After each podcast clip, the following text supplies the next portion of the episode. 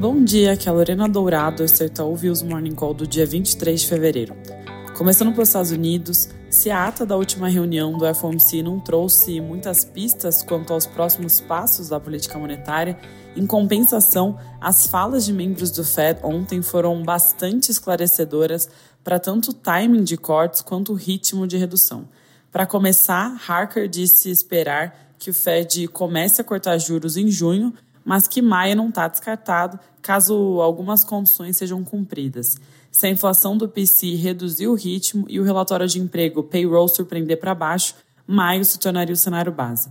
Quanto ao ritmo, ele defendeu que o Fed haja de forma constante e lenta, ou seja, mais gradual, aberto à possibilidade de cortes em reuniões alternadas, o que foi a orientação mais clara que o membro do Fed já deu até agora.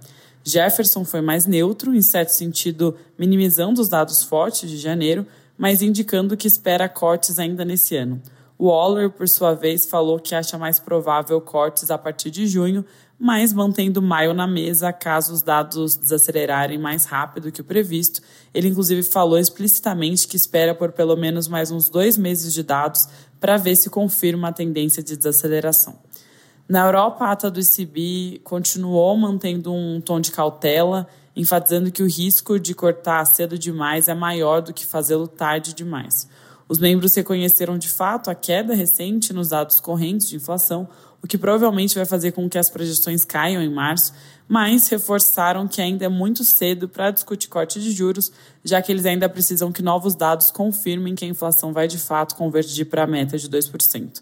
No nosso cenário, nós temos cortes iniciando na reunião de abril e os dados de inflação de fevereiro e março, que devem mostrar um núcleo rodando perto de 0,2% na margem, vão ser cruciais para permitir que os cortes aconteçam nesse timing.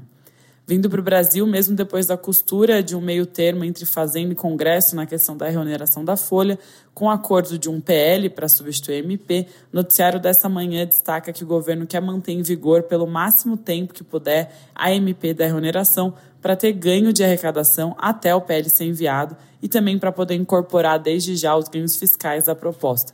O principal deles é não precisar reconhecer perdas de 12 bilhões com a desoneração da folha das empresas e de 4 bilhões com o corte das alíquotas dos municípios. Revogar agora o trecho da MP, portanto, significaria retomar as desonerações aprovadas pelo Congresso e absorver o impacto integral nas estimativas do orçamento. Sobre a questão das emendas parlamentares, parece que o ponto de atrito com o Congresso se reduziu agora que o governo publicou um calendário para o pagamento das emendas parlamentares. De acordo com o decreto, os ministérios vão ter autorização para pagar até 16,8 bi em emendas individuais de bancada e 3,6 bi em emendas de comissão até junho, ou seja, antes do período eleitoral. No mais, vale destacar também que o presidente Lula se reuniu na noite dessa quinta-feira com o presidente da Câmara dos Deputados e outras lideranças partidárias no Palácio da Alvorada, na tentativa de criar um clima mais conciliatório. Em seu discurso, o presidente agradeceu deputados pelas matérias aprovadas em 2023, disse esperar que os parlamentares mantenham o ritmo em 24, além de prometer encontros regulares com os deputados. Como resposta, a Lira afirmou que não vai, abre aspas, surpreender o governo, fecha aspas. É isso por hoje, bom dia bom final de semana.